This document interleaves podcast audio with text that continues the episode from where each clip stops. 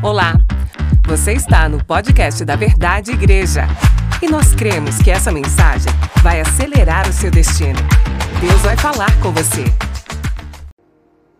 Quantos testemunhos incríveis, quantas mudanças, quanta transformação de vida, quanto alegria há no nosso coração de ver pessoas tão impactadas pela presença de Jesus. Você tem sido abençoado ao ver o testemunho dessas pessoas, como eu tenho sido? Amém? É tão maravilhoso ver o que Jesus começou a fazer na vida de tantas pessoas.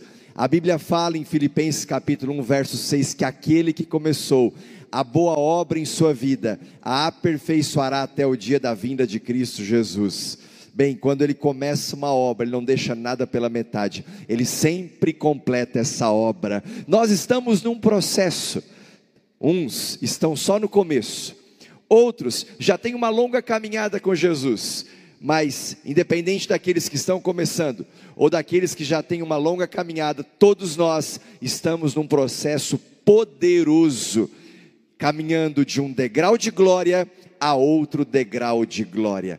Amém, queridos? Sejam todos muito bem-vindos na segunda celebração deste domingo e hoje o tema da mensagem é sem arrependimentos. Eu quero te levar a um desafio de viver uma vida sem arrependimentos. Pastor, como assim? Hoje mesmo eu estava orando e pedindo perdão e me arrependendo dos meus pecados. Calma lá, nós vamos falar sobre aquilo que nós devemos nos arrepender e sobre aquilo que nós não precisamos nos arrepender. Então, abra comigo a sua Bíblia, Eclesiastes capítulo 9, verso 10, diz assim: O que as suas mãos tiverem que fazer, que o façam com toda a sua força pois na sepultura para onde você vai, não há atividade nem planejamento, não há conhecimento nem sabedoria. Eu vou ler novamente esse texto.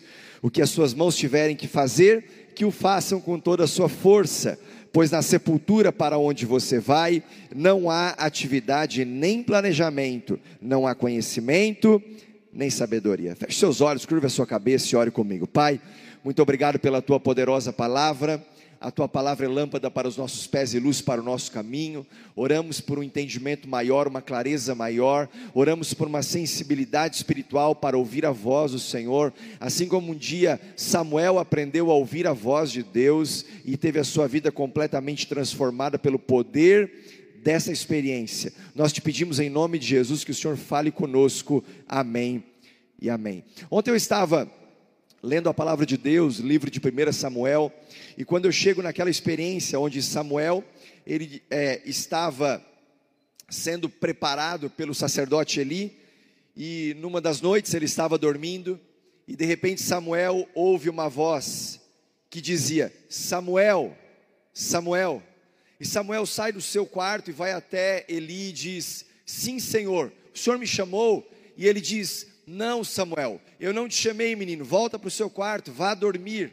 E ele vai para o seu quarto e volta a dormir, e quando ele tenta dormir novamente, ele ouve pela segunda vez uma voz dizendo: Samuel. E ele sai do seu lugar, vai ao sacerdote Eli e diz: Eli, estou aqui novamente, o Senhor me chamou. Ele diz: Não, Samuel, eu não te chamei, volte e durma. Pela terceira vez ele ouve uma voz dizendo: Samuel, Samuel quando ele chega novamente ao sacerdote Eli e diz: O Senhor me chamou. Naquele momento, ah, Eli discerniu, já pela sua longa caminhada com o Senhor, que aquele menino não estava ouvindo vozes, ele estava ouvindo a voz que pode mudar a história de uma pessoa. Ele falou: Samuel, quando você ouvir novamente a voz te chamar, você vai dizer: Fala, Senhor, que o teu servo. Ele volta para o seu quarto e ouve mais uma vez: Samuel, Samuel. E, ele, e Samuel disse: Fala, Senhor, que o teu servo ouve. Esta foi a primeira vez que Samuel ouviu a voz do Senhor e discerniu a voz do Senhor, porque o Senhor está falando o tempo todo, o Senhor está falando com você domingo após domingo, o Senhor fala com você nos seus devocionais, o Senhor fala com você ao longo da semana, o Senhor fala com você através das pessoas, através da palavra, através das circunstâncias, o Senhor fala com você no meio dos louvores. O nosso maior desafio é começar a discernir a voz de Deus. Então eu profetizo nesta noite que chegou o tempo de você ouvir a voz de, de Deus, assim como um dia ele disse: Samuel, Samuel, e Samuel ele disse: Fala, Senhor, que o teu servo ouve, assim seremos eu e você. Quando ele nos chamar, nós vamos discernir e dizer: Fala, Senhor, que o teu servo ouve. Fala, Senhor, que a tua serva ouve. Fala, Senhor, que esta família está pronta para te ouvir. Fala, Senhor, porque a minha casa está de joelhos na tua presença, em nome de Jesus. Bem, quando nós ouvimos a voz de Deus, quando nós ouvimos a voz do Espírito Santo, nós começamos a captar os segredos do coração de Deus. E quando nós descobrimos os segredos do coração de Deus, nós passamos a saber o que agrada a Deus e o que não agrada o que é um chamado para uma vida de santidade e o que vai nos levar para o pecado.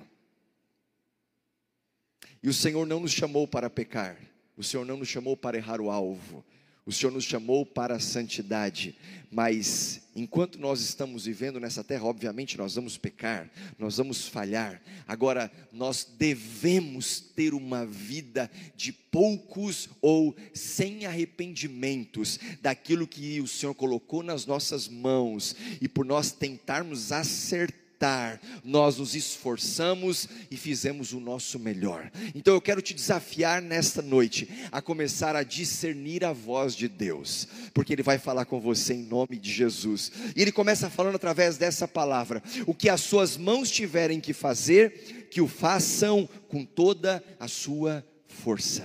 Você não vai deixar para amanhã o que você tem que fazer hoje. Você não vai deixar para 2023 o que você ainda pode fazer no final deste ano. Você não vai deixar para uma próxima década. E quando chegar lá e de repente olhar para trás, começar a se arrepender de não ter feito aquilo que estava nas suas mãos. O Senhor está nos chamando para fazer com toda a nossa força aquilo que Ele tem depositado nas nossas mãos. Eu posso ouvir um amém? Aleluia.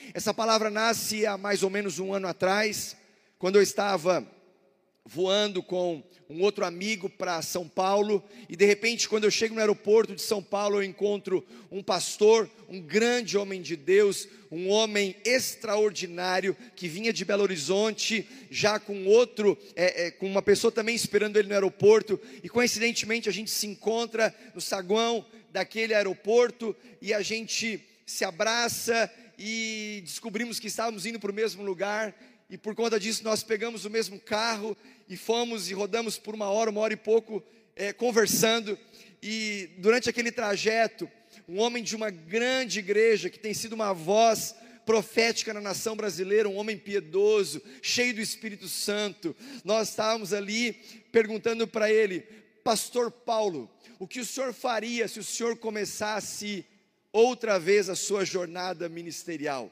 O que o senhor faria de diferente se o senhor começasse novamente? Ele falou rapidamente, dizendo: Olha, assim de bate-pronto, eu quero dizer para vocês que eu sou uma pessoa de poucos arrependimentos na vida. Ele parou um pouquinho e pensou e disse assim: Mas duas coisas, pelo menos, eu faria diferente. Uma delas é que eu oraria mais. Por que, pastor? Eu oraria mais, porque eu descobri que muitas coisas que eu tentei resolver com uma conversa, eu tentei resolver com reuniões, eu tentei resolver na força do meu braço, se eu tivesse orado mais, aquelas coisas teriam se resolvido muito mais rápido. Então, sem sombra de dúvida, eu oraria muito mais. A segunda coisa que eu faria é que se eu começasse de novo, eu demitiria mais rápido as pessoas que eu já, com antecedência, tinha identificado que não daria certo trabalhando comigo. Eu as liberaria muito mais rápido, mas o meu coração pastoral falou muito mais alto, e aquilo que eu previa com o passar do tempo acabou acontecendo. Bem, no meio daquela experiência toda, o Espírito Santo começou a falar comigo, dizendo: Olha, eu quero que você seja uma pessoa de poucos arrependimentos na vida. Eu quero que você seja uma pessoa que tudo aquilo que está nas suas mãos, você se esforce para fazer o seu melhor, para que quando chegar aos 50, aos 60, aos 70, eu imagino que eu vou bem mais longe que isso, mas tudo bem, é um converso para outro momento.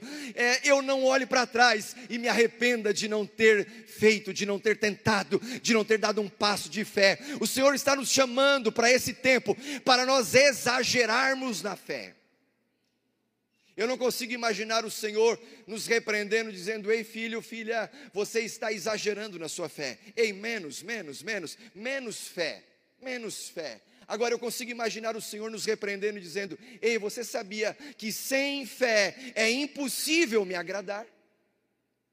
Então, nesse fim de ano, aquilo que você planejou, que você sabe que foi Deus quem te falou, quando você estava lá no seu quarto e você ouviu Samuel, Samuel, e você foi ao sacerdote Eli uma, duas, três, até que você entendeu que a resposta deveria ser Fala, Senhor, que o teu servo ouve. Fala, Senhor, que a tua serva ouve. Neste final de ano, eu profetizo sobre a sua vida que você, ao estar dormindo, vai ser despertado pelo Senhor e Ele vai te dar um novo desenho, um desenho de futuro que nem olhos viram, que nem ouvidos ouviram e que nem desceu ao coração do homem. Aquilo que o Pai tem reservado para aqueles que o amam. Estenda suas mãos assim, estenda suas mãos assim. Essa palavra que nós acabamos de ler, o que as suas mãos tiverem que fazer, que o façam com toda a sua força, pois na sepultura para onde você vai, não há atividade nem planejamento, não há conhecimento nem sabedoria. Isso com as suas mãos assim abertas, eu quero declarar sobre a sua vida que chegou um tempo de novos desenhos. Você vai começar a desenhar um futuro. Você vai começar a ver coisas extraordinárias. O Senhor vai te dar algo para 2023 que você não estava imaginando. E Ele vai te surpreender poderosamente em nome de Jesus. Aleluia, aleluia, aleluia. Durante dez dias, eu e a pastora André estávamos numa viagem aos Estados Unidos e nós fizemos inúmeras visitas técnicas, conhecendo 12 igrejas indo para os bastidores, estávamos num grupo de 50 pastores de diversos lugares do Brasil e fora dele, e tivemos experiências incríveis, treinamentos, conhecimento, sabe, fomos tão esticados na nossa visão. Claro que algumas coisas nos chamaram muito mais atenção do que outras, e essa experiência, ela chegou em boa hora, porque ela chegou no meio do nosso projeto sonho, nosso projeto de expansão, e foi tão interessante nós vermos tudo aquilo que nós vimos. A propósito, nós não vamos passar uma vida inteira falando sobre construção, obviamente, mas de tempos em tempos é maravilhoso falar de onde ou para onde nós estamos indo e dar às pessoas o privilégio de se engajar no futuro. Você hoje tem o privilégio de se engajar no futuro, aonde os nossos filhos, onde os nossos netos, onde as futuras gerações vão se converter, onde a próxima geração vai ter experiências poderosas com o Espírito Santo. Aleluia. Há mais ou menos 10 anos atrás, a igreja, ainda sob a liderança da pastora Marisa, sempre sonhando com o futuro, pensando no no, na, na expansão.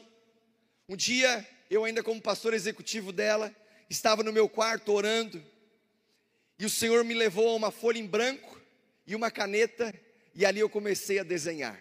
Eu comecei a desenhar do meu jeito, uma igreja, um colégio, uma ampla área de lazer, e depois eu escrevi em cima, Complexo Tubarão.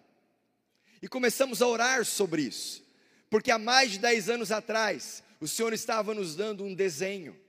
Esse desenho está engavetado em algum lugar, mas mais do que estar engavetado em algum lugar, ele está estampado no meu coração, ele está estampado no coração dessa igreja, e por isso nós temos orado, nós temos nos movido, nós temos clamado, nós temos contribuído, nós temos ofertado, nós temos visto o grande agir de Deus.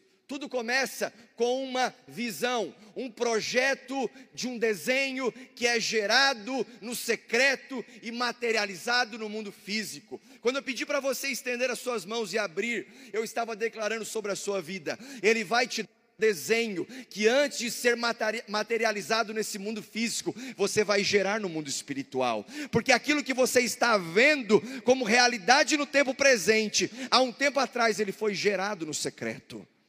Então comece a se preparar para ouvir a voz de Deus, Samuel, Samuel, se prepare para novos desenhos, porque eu quero te levar a ter uma vida sem arrependimentos a fazer tudo aquilo que eu coloquei nas tuas mãos. A propósito, meus irmãos, nós somos uma igreja que ela, são, que ela é movida pelos novos atos. Nós não somos uma igreja de atas. A ata aponta para o passado. As nossas reuniões, elas não acontecem para nós registrarmos o que aconteceu. As nossas reuniões, elas acontecem para nós projetarmos o que ainda vai acontecer.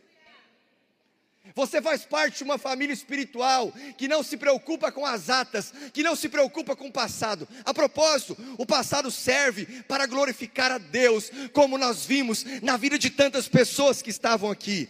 Hoje, testemunhos desde manhã: pessoas que foram abusadas, pessoas que estavam longe dos caminhos do Senhor, pessoas que se converteram recentemente, pessoas que tiveram suas vidas completamente transformadas por quê? Porque nós estamos movidos por novos atos. Atos do Espírito Santo para os tempos do fim. Aleluia, aleluia. Ontem, eu estava conversando com um filho espiritual dessa casa que está, é um dos meninos que está no college e num tempo de discipulado com ele. Eu falei: o que mais você tem tirado de lições desse tempo um ano fora? Ele falou assim, pastor, uma das coisas que mais me marcou durante esse tempo é que antes, enquanto eu estava aí estudando, morando, quando eu pensava na possibilidade de fazer uma faculdade no ITA, de fazer uma, uma faculdade ou uma especialização fora do país, aquilo para mim era uma ilusão. Mas depois que eu vim para cá, e eu conheci coisas muito maiores do que a minha mente estava acostumada a enxergar, eu descobri que a minha mudança de mentalidade aconteceu. E o Senhor me levou para uma mentalidade de grandeza. Aquilo que antes era uma ilusão, hoje é uma grande possibilidade. Mas isso começa com um desenho, onde o Senhor começa a te dar uma visão de futuro, dizendo: Samuel, Samuel, eu quero falar com você. Rodrigo, Maria, Fernanda, João, Joaquim, eu quero falar com você. Eu quero falar hoje com você. Eu tenho uma palavra para você. Eu tenho algo para o seu futuro. Aleluia. Então, sim, nós estamos edificando uma igreja para que os nossos filhos e os nossos netos queiram viver nela. Jesus morreu pela igreja. Ele não espera que você morra pela igreja, mas se ele morreu pela igreja, no mínimo vale a pena que eu e você vivamos por ela. O Senhor nos chamou para viver pela igreja, para evangelizar o perdido, para restaurar quem está destruído, para amar o próximo.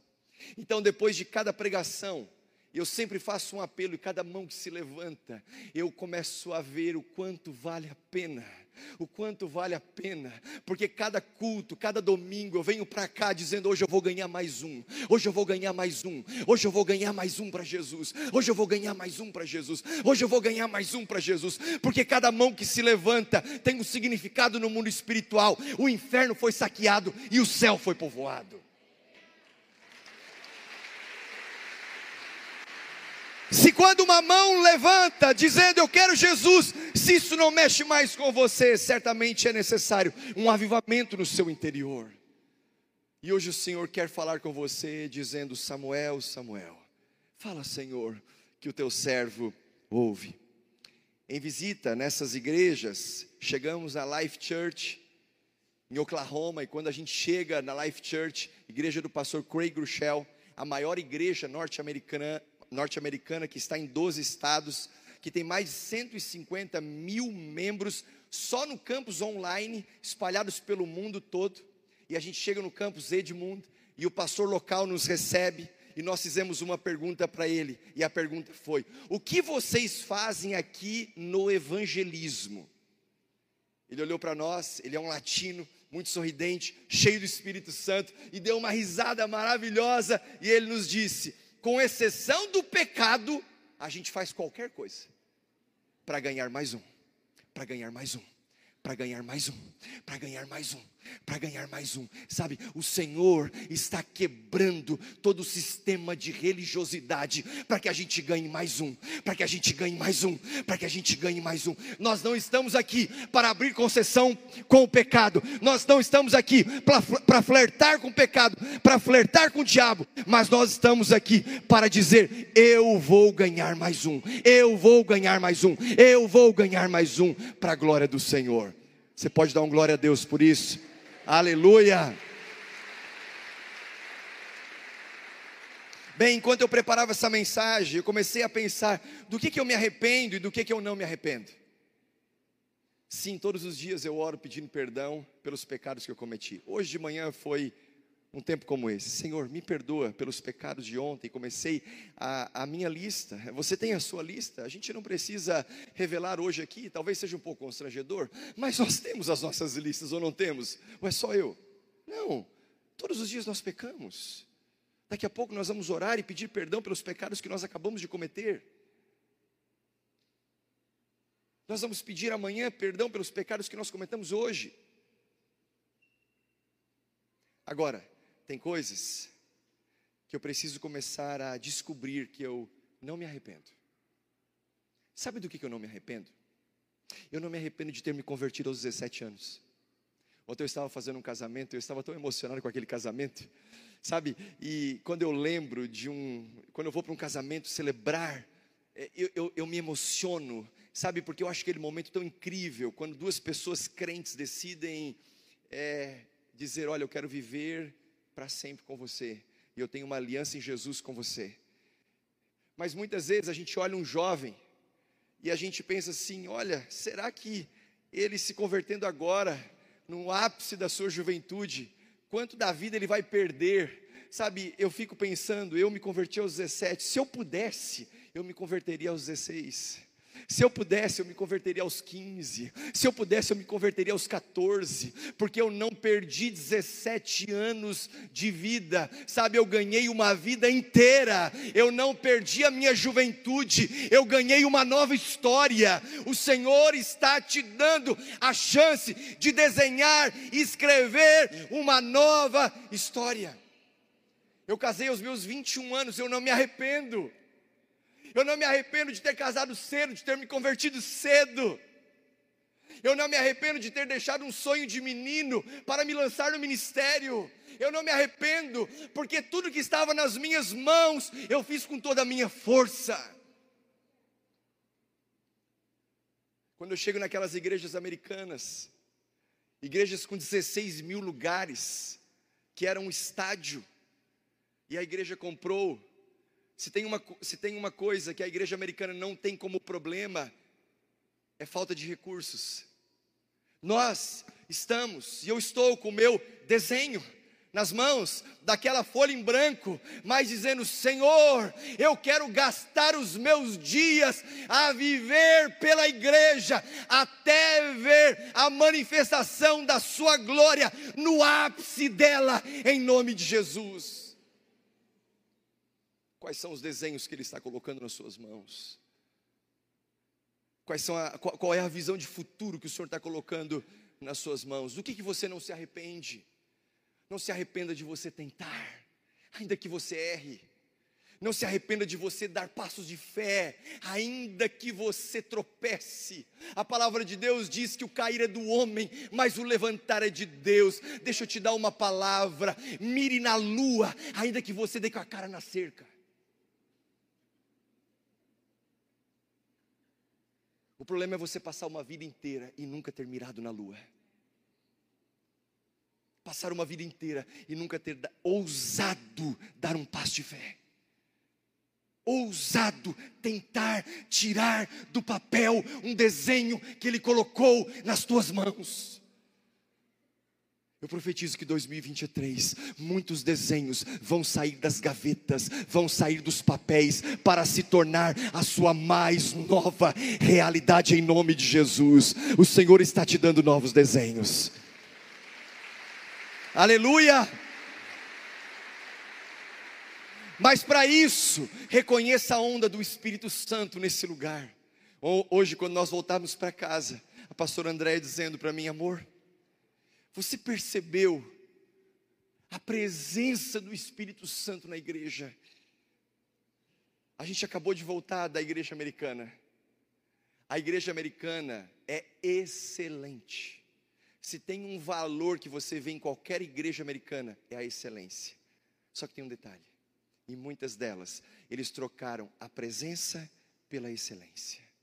Eu tenho uma coisa no meu coração: eu amo a excelência. A excelência é um valor da nossa cultura. Mas se tem uma coisa que eu não me arrependo, é de não trocar a presença pela excelência que a presença seja a nossa principal marca de culto em culto, que a presença seja a nossa principal marca de encontros nas reuniões, nas casas, de semana em semana, que a presença de Deus seja a pedra de grande valor no nosso meio, a presença do Espírito Santo. Samuel, Samuel, fala, Senhor, que o teu servo ouve Reconheça a, grande onda do Espírito Santo passando pela igreja brasileira. A onda do Espírito Santo passando por esse lugar. Eu tenho alguns dados que eles são alarmantes. Na igreja americana, um evangélico, ele é considerado ativo e comprometido ao ir apenas 12, perdão, 19 domingos durante o ano todo num culto. São 52 domingos no ano. Se ele for 19 vezes na igreja, ele é considerado ok, comprometido. Meu irmão, e a pastora André falava hoje isso para mim, nós não podemos perder, nós não podemos perder a consciência da presença. Não perca a consciência da presença. Nós não podemos trocar a presença pela excelência. Então, quando eu venho aqui e eu vejo 82 pessoas que passaram pela transformação, nós batizamos esse ano 142 pessoas, nós já estamos com batismo marcado, nós vamos batizar mais de 200 pessoas esse ano. Sabe o que significa isso? As pessoas estão sendo impactadas pela presença de Deus, estão sendo convencidas pelo poder do Evangelho, estão sendo alcançadas para a glória do Senhor. Aleluia. Aleluia. Pastor, como é que eu posso viver uma vida sem arrependimentos? Eu quero te dar três lições que eu tenho carregado na minha vida, eu espero que te ajude. Primeiro, faça o seu melhor. Parece um jargão ou uma coisa tão óbvia, mas por trás disso tem um estilo de vida. Faça o seu melhor. Olha para a pessoa que está do seu lado e diga assim: meu irmão, chegou o tempo de você fazer o seu melhor. Olha para o outro para ele não ficar com ciúme e diz assim: minha irmã, meu irmão, chegou o tempo de você fazer o seu melhor. Dá uma sacudida nele e diz assim: vamos juntos fazer o nosso melhor para a glória de Deus.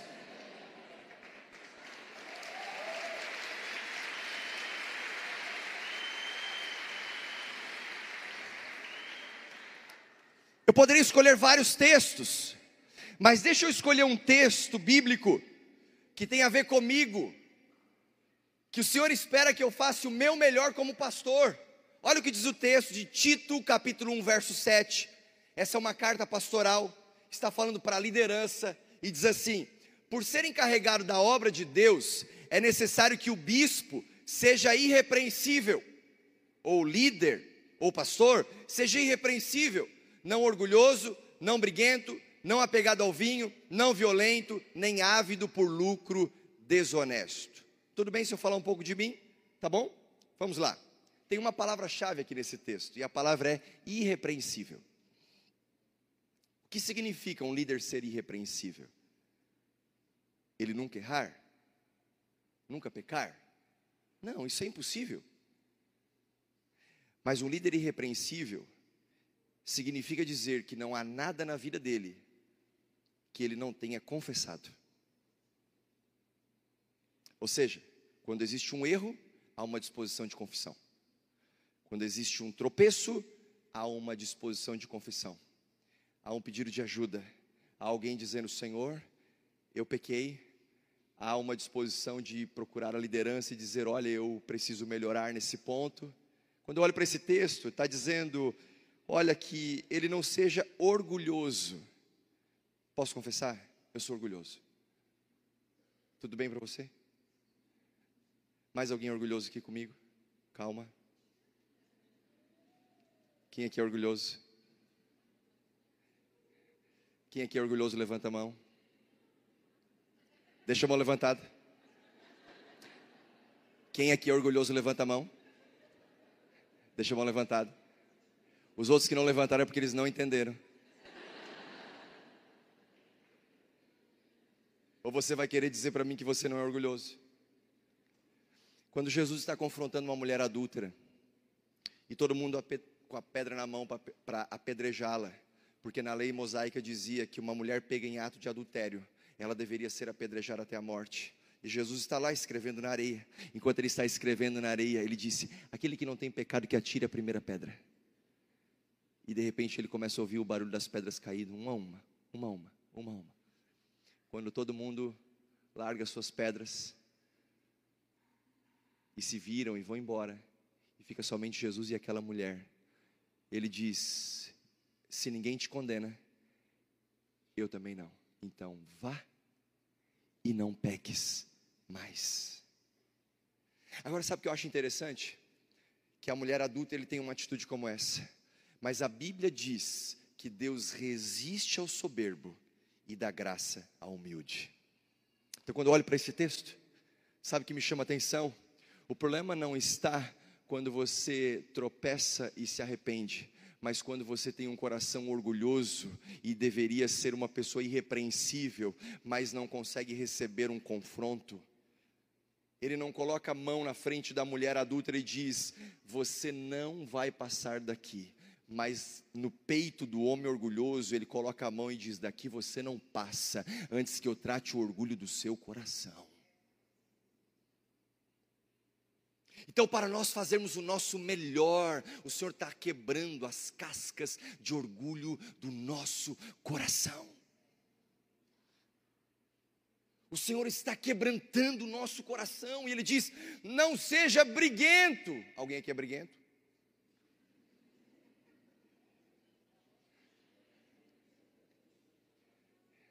Eu sei que eu não sou um chefe tão fácil de lida, tem hora que eu aperto um pouquinho mas eu amo a minha equipe.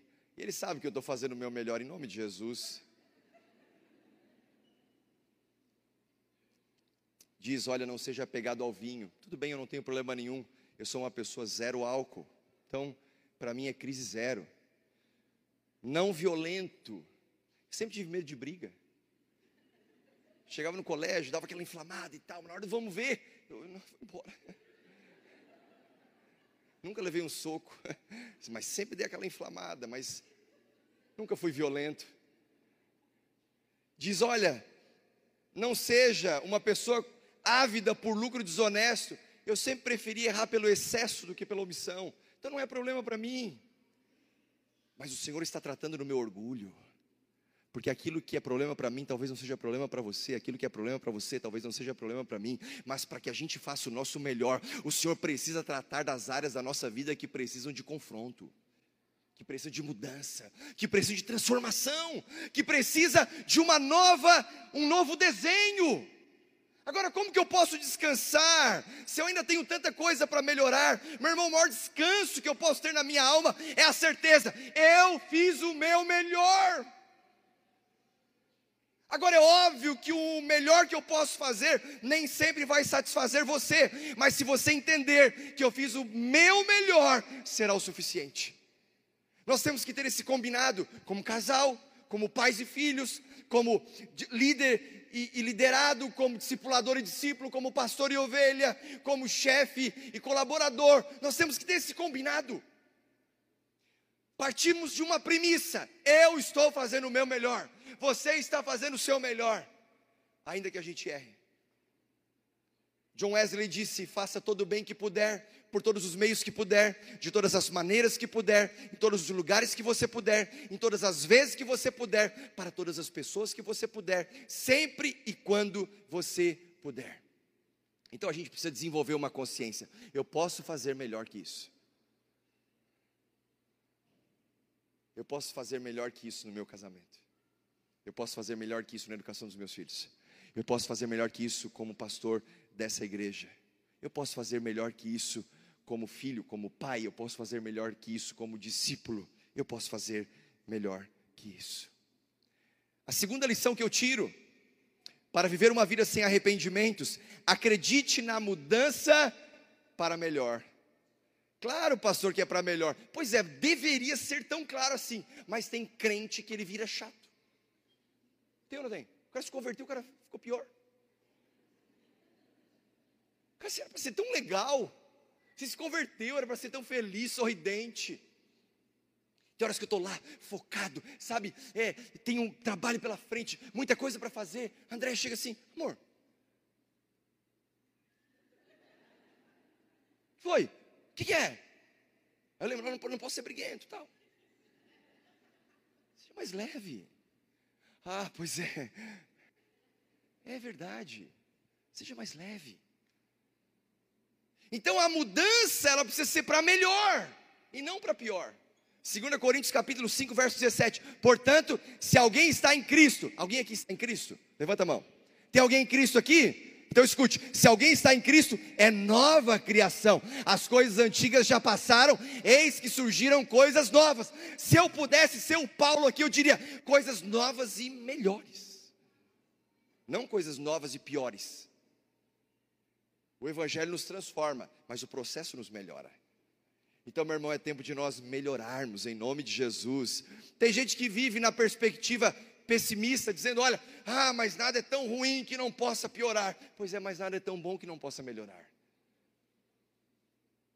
Eu não sei se você é como eu nesse ponto, mas quando eu vejo uma pessoa e de repente ela já tem uma idade mais avançada e eu vi que ela ficou um crente chato, ok, eu fico pensando, amor, será que a gente vai ser assim? Ou não passa isso na sua cabeça? Meu Deus, será que eu vou ser assim? Se eu estiver sendo assim, em nome de Jesus me avisa, eu não quero, porque eu quero melhorar. Por quê? Porque eu acredito na mudança para melhor. Aleluia! Aleluia! A gente conversa sempre em casa sobre isso. Sabe por quê? Porque nós acreditamos que tudo e todos podem mudar. Tudo e todos. Inclusive aquelas condições, aqueles cenários mais desfavoráveis que você possa imaginar. Eu estava nessa viagem conversando com um pastor, ele é um pastor da Suíça, e ele contando para mim um testemunho. A, a, a, igreja dele é uma igreja, ele é um brasileiro, mas é uma igreja plantada no lado é, de fala italiana da Suíça.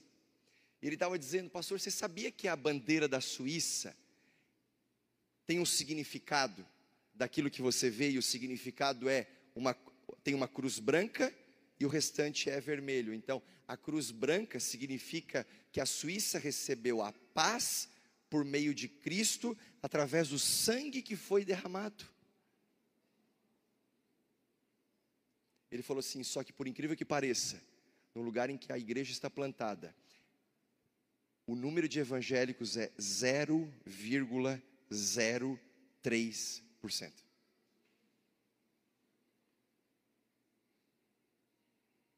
Um dia aquela bandeira fez tanto sentido, mas ele dizendo hoje, a Suíça não precisa de nada. Se você chega e prega uma mensagem dizendo, o Evangelho vai te levar por um caminho de prosperidade, ele fala assim, mas eu não preciso disso. Olha, você, ao aceitar Jesus Cristo, você vai caminhar para o sucesso na sua vida. Ele vai dizer, mas eu já tenho. O Senhor é o Deus provedor de todas as coisas. Pois é, mas quando veio a pandemia, eu continuei recebendo da empresa que eu trabalhava e o governo ainda fez um complemento para que a minha renda aumentasse para eu ficar em casa. Então o que, que eu posso oferecer para as pessoas? Eu não posso oferecer uma promessa daquilo que elas não têm. Eu só posso oferecer o Cristo que morreu e ressuscitou ao terceiro dia. Eu preciso pregar o poder da ressurreição para que as pessoas tenham a revelação do Evangelho.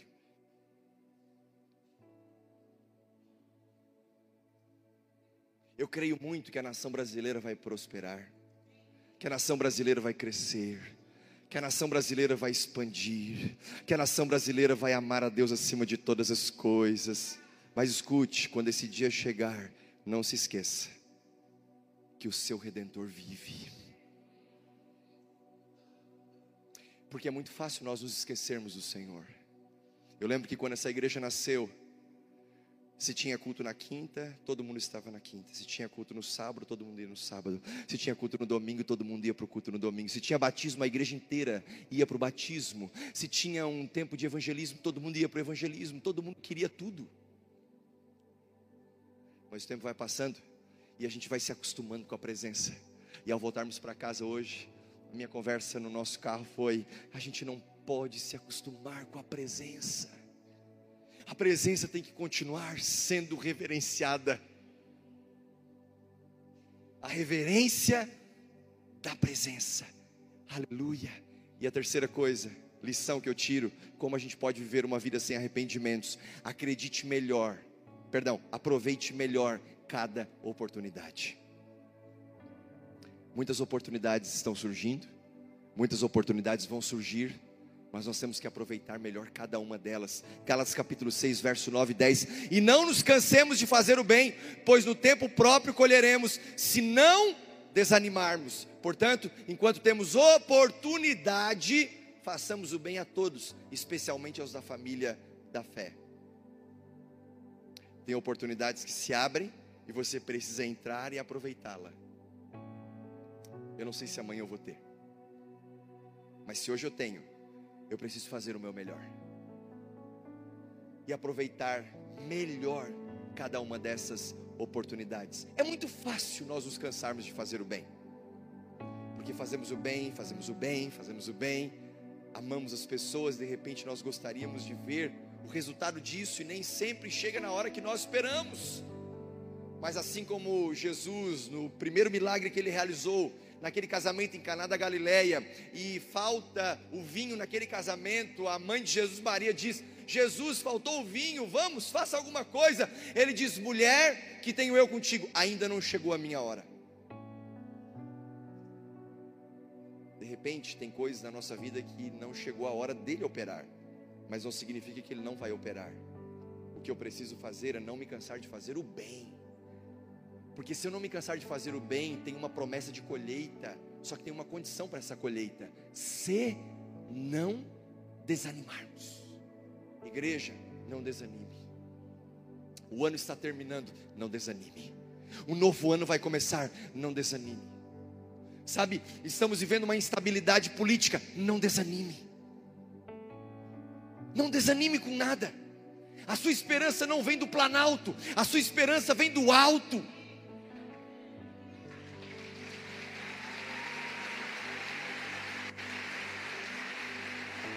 A sua esperança não vem da política. Escute, presta atenção.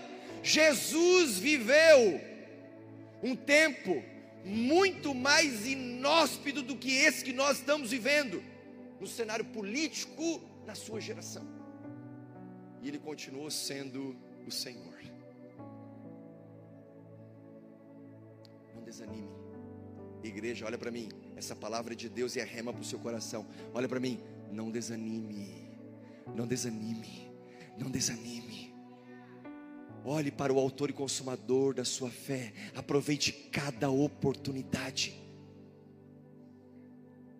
Tem gente que está desistindo de fazer as coisas, porque de repente a sua agenda está muito comprometida. Pois é, mas a sua agenda está comprometida porque você orou para que Deus te desse um trabalho e Deus te deu um trabalho. Aí você orou um pouco mais para que Ele te desse uma promoção, Ele te deu uma promoção. Aí você orou para que Ele te desse um crescimento profissional, Ele te deu um crescimento profissional. Aí quando Ele te deu o trabalho, quando você teve a promoção, quando você cresceu profissionalmente, você diz para Ele: agora não tem mais tempo para ti. Então o que seria melhor? Eu não te dar? Samuel, Samuel, Samuel, Samuel, Samuel, fala Senhor que o teu servo ouve. Foi eu que te dei o trabalho, foi eu que te dei a promoção, foi eu que te dei o crescimento profissional. Então honre a Deus acima de todas as coisas. Aproveite cada oportunidade. Essa semana eu vi uma cena muito interessante. No ano de 2013, estava chegando uma família na igreja. E assim que a família chegou, eles me apresentaram. E a gente começou a evangelizá-los, a discipulá-los. E chegou aquela conferência, 2013, conferência de avivamento. Lembra, pastora Marisa? Conferência de avivamento. Estava aqui a pastora Ângela Valadão, pastora Suzy, pastor Kaiser. E esse irmão que estava chegando, ele quis ir na conferência.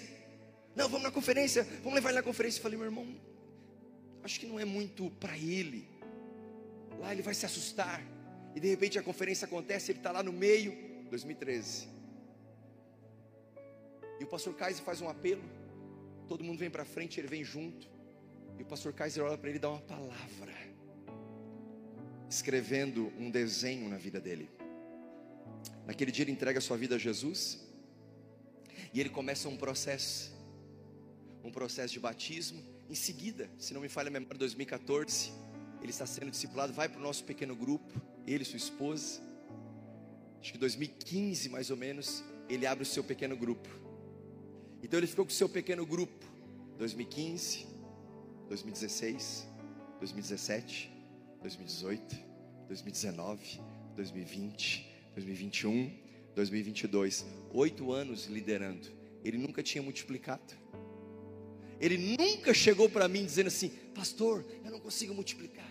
Ah, porque eu não, eu não sirvo para isso. Eu acho que é melhor eu abrir mão. Mas cada vez que eu chegava perto dele, ele estava dizendo: as pessoas estão quase prontas. As pessoas estão quase prontas. As pessoas estão quase prontas. E essa semana, na quarta-feira, ele reúne todo o seu pequeno grupo. Oito, depois, oito anos depois, liderando, ele estava multiplicando três novos pequeno grupo, pequenos grupos e se tornando um novo coordenador da nossa rede de pequenos grupos. Sabe por quê? Porque está sempre aproveitando o melhor de cada oportunidade. Aleluia. Eu quero orar com você. Fique de pé. Fique de pé. Meu irmão, faça o seu melhor. Acredite na mudança para melhor. Aproveite melhor cada oportunidade. Feche os seus olhos. Feche os seus olhos. Vamos orar.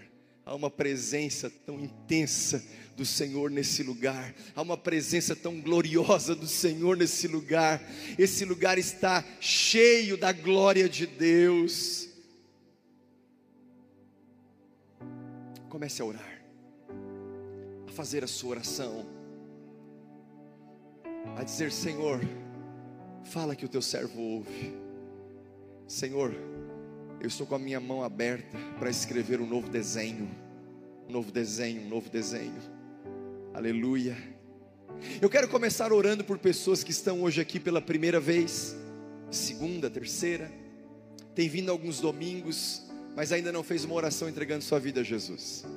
Mas hoje ouviu essa palavra, entendeu no seu espírito. Talvez não entendeu na sua totalidade, mas algo aí dentro mudou e você entendeu, eu preciso de uma nova vida. Eu preciso de um novo desenho. Eu quero começar uma nova história. Eu quero fazer o meu melhor daqui para frente. Eu quero começar uma nova caminhada com Cristo. Então hoje eu quero, eu quero abrir meu coração e receber a Jesus Cristo como meu único e suficiente Salvador. Talvez você nunca fez essa oração, entregando a sua vida a Jesus, mas hoje chegou o seu momento. Então aonde você está? Eu quero orar por você. Se você quer hoje receber a Jesus Cristo como seu Senhor e Salvador, aí no seu lugar mesmo, levanta uma das suas mãos. Levanta uma das suas mãos, eu quero te abençoar. Isso, deixa sua mão levantada, deixa sua mão levantada. Eu quero te ver, eu quero te abençoar. Meu Deus, muitas decisões por Jesus. Levanta sua mão, eu quero te ver e eu quero te abençoar. Tem mais alguém aqui que hoje entrega a vida a Jesus? Isso, glória a Deus. Deus abençoe. Deus abençoe. Deus abençoe. Deus abençoe. Deus abençoe. Deus abençoe. Deus abençoe. Tem mais alguém aqui? Deus abençoe. Parabéns pela sua decisão. Tem mais alguém? Isso, deixa eu te ver. Deus abençoe. Tem mais alguém? Tem mais alguém? Glória a Deus. Deus abençoe. Deus abençoe. Deus abençoe. Deus abençoe. Parabéns pela sua decisão. Deus abençoe, guerreiro. Aleluia. Deus abençoe. Tem mais alguém? Deus abençoe. Lá atrás. Deus abençoe. Tem mais alguém? Deixa eu te ver. Aplauda os novos decididos. Deus abençoe. Deus abençoe. Deus abençoe. Deus abençoe. Deus abençoe. Deus abençoe. Deus abençoe. Tem mais alguém? Deus abençoe. Deus abençoe. Deus abençoe. Deus abençoe lá atrás. Deus abençoe. Deus abençoe. Tem mais alguém? Tem mais alguém? Deus abençoe, Deus abençoe, Deus abençoe. Deus abençoe, Deus abençoe, Deus abençoe, Deus abençoe. Deus abençoe, Deus abençoe, Deus abençoe. Deus abençoe, Deus abençoe. Deus abençoe. Deus abençoe. Deus abençoe. Levante suas mãos. Toda a igreja em voz alta dizendo: Pai, obrigado pela tua palavra o meu coração se abre, o meu coração se rasga para receber a Jesus Cristo como meu único e suficiente Salvador. Diga: Eu me arrependo dos meus pecados e creio que o novo desenho está sendo escrito a partir de hoje. Diga: Eu tomo posse de toda promessa de Deus para minha vida, para minha família e para as futuras gerações, em nome de Jesus. Amém. Glória a Deus. Você que levantou a sua mão, você que levantou a sua mão e orou comigo, se você está com o seu celular aí, aponte a câmera do seu celular aqui no QR Code e você vai se conectar com a gente. Queremos te dar informações, queremos te ajudar no processo de crescimento espiritual. Queremos te fazer um convite para essa terça-feira agora, terça agora, 20 horas, aqui na igreja, para a nossa classe de primeiros passos. Porque hoje você está entregando sua vida a Jesus mas é só o começo dos seus maiores e melhores anos. Nós queremos te ajudar nessa jornada. Então vem estar com a gente, é totalmente gratuito. Você pode se conectar com a gente e aparecer aqui terça-feira, 20 horas. Aqui no nosso hall de entrada, ao sair, nós temos um QG, nós temos o nosso time de primeiros passos que podem te auxiliar também. Qualquer dúvida, você pode procurar a nossa equipe. Amém? E eu quero terminar orando por pessoas que querem viver uma vida sem arrependimentos. Se você tem pecado, confesse-os. Mas não deixe de tentar, para que daqui 10, 20, 30 anos, ao olhar para trás, você não se arrependa de ter deixado de tentar. O Senhor vai te dar novos desenhos. 2023 está chegando, mas antes da virada desse ano, eu sei que muitas coisas você vai fazer antes de virar o ano, porque Deus colocou isso no seu coração em nome de Jesus enquanto nós cantamos, eu quero que você faça a sua oração e apresente eu quero viver os teus desenhos. Quais são os teus desenhos? Faz meu coração arder. Quais são os teus desenhos? Fazendo todo medo desaparecer. Quando estiver na sepultura, diz aquele texto que nós lemos no começo, aí não tem mais nada para fazer. Ouça essa canção. Eu quero viver algo novo. O que as suas mãos tiverem que fazer, que o façam com toda a sua força. Pois na sepultura para onde você vai, não há atividade nem planejamento, não há conhecimento nem sabedoria. Mas você não está na sepultura, você está mais vivo do que nunca. Então é hora de você começar a desenhar o seu futuro para viver algo novo. Vamos, igreja. Eu quero viver